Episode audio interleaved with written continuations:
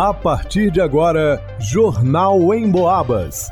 As notícias da região, de Minas e do Brasil, você ouve aqui na Emboabas, em 92,7 e 96,9. Emissoras que integram o sistema Emboabas de comunicação.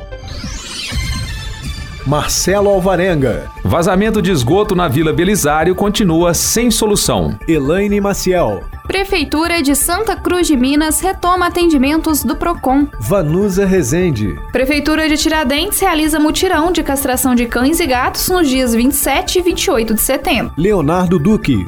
Rádio completa 100 anos esbanjando modernidade e vitalidade. Jornal em Boabas. Moradores da rua Francisco Neto da Silva, na Vila Belisário, entraram em contato com o programa Boca do Trombone da Emboabas Mais Informação 92,7 sobre um vazamento de esgoto que está há meses sem solução. A água suja jorra no meio da rua e escorre por um pequeno canal num lote vago que fica bem em frente e segue até o córrego do Lenheiro. O local tem um trânsito intenso e o pior, as pessoas não conseguem passar pela rua sem pisar no esgoto, já que ele atravessa toda a via. Anderson Guimarães, empresário e morador do bairro há dois meses, diz que o DAMAI e a prefeitura já foram acionados.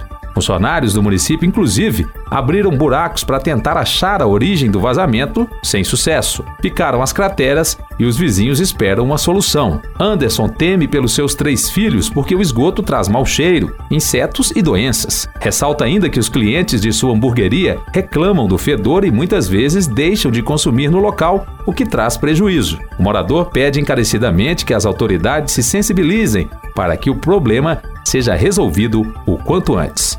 A reportagem da Rádio Emboabas ligou para o DAMAI e obteve como resposta que a autarquia não tem nenhuma responsabilidade sobre a rede de esgoto daquele bairro e que a Secretaria de Obras do município já foi avisada, mas não há previsão para o complemento da obra. Para o Jornal Emboabas, Marcelo Alvarenga. A Prefeitura Municipal de Santa Cruz de Minas reativou o PROCON, um órgão de defesa aos direitos do consumidor. De acordo com Cláudio Márcio de Freitas, secretário municipal de administração de Santa Cruz de Minas, foi realizada uma parceria com o PROCON de São João del Rei. Depois de muitas tentativas, nós conseguimos, através da Secretaria Municipal de Administração, nós fizemos um convênio com o PROCON de São João del Rei e assim foi possível voltar com as atividades PROCON em Santa Cruz de Minas, atendendo a grande necessidade dos munícipes, onde assim conseguimos reativar as atividades PROCON local, com parte jurídica maior, será encaminhada ao PROCON de São Del Rei para um suporte maior nessa parte jurídica para a gente aqui, que nós vamos trabalhar em parceria com o PROCON de São Del Rei.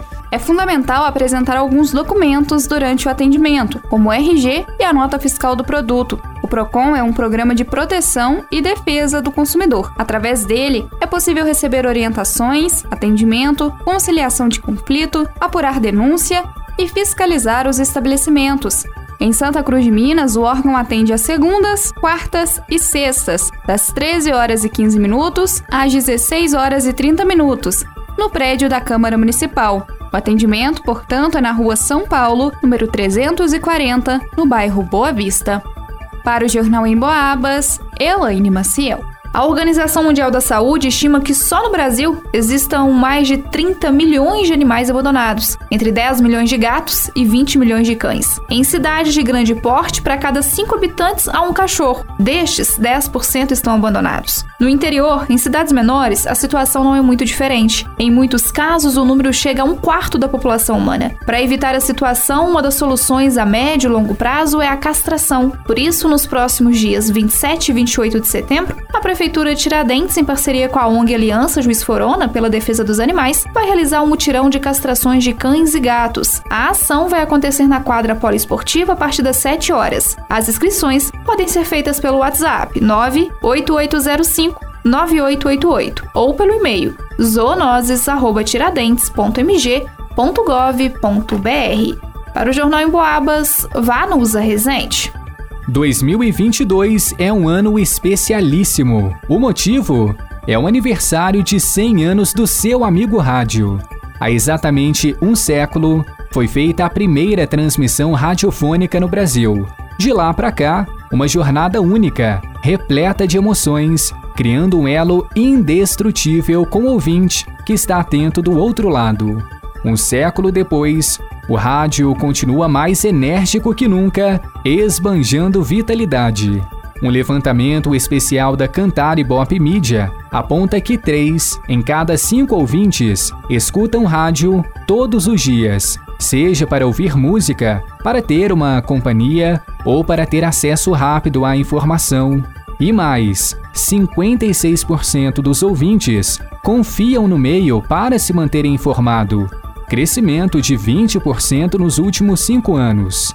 Cada pessoa passa cerca de 3 horas e 58 minutos do dia ouvindo rádio, e a nossa capital mineira Belo Horizonte é a que mais fica sintonizada. 90% da população não dispensa a companhia radiofônica.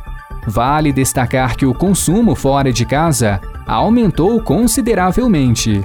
O índice subiu de 24% no segundo trimestre de 2021 para 30% em 2022. Ao longo do século, o rádio evoluiu e acompanhou as principais tendências tecnológicas. Hoje, as transmissões também acontecem online.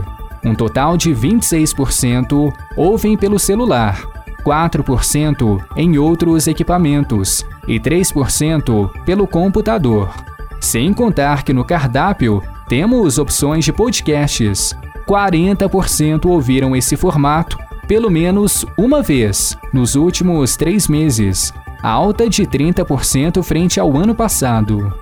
A publicidade também segue viva no meio. Somente no primeiro semestre deste ano, mais de 6.600 anunciantes investiram no rádio, crescimento de 31% em relação ao ano passado. E tem razão para esse aumento. A pesquisa mostra que 82% dos ouvintes lembram de ter ouvido propagandas em áudio e 37% dos que lembram já compraram ou pesquisaram um produto por ter ouvido no rádio. Na próxima semana, a MIRT, a Associação Mineira de Rádio e Televisão, vai promover um evento especial em comemoração aos 100 anos do rádio, em Belo Horizonte, a Rádio Emboabas vai até lá marcar presença para brindar este momento. Para o Jornal Emboabas, Leonardo Duque.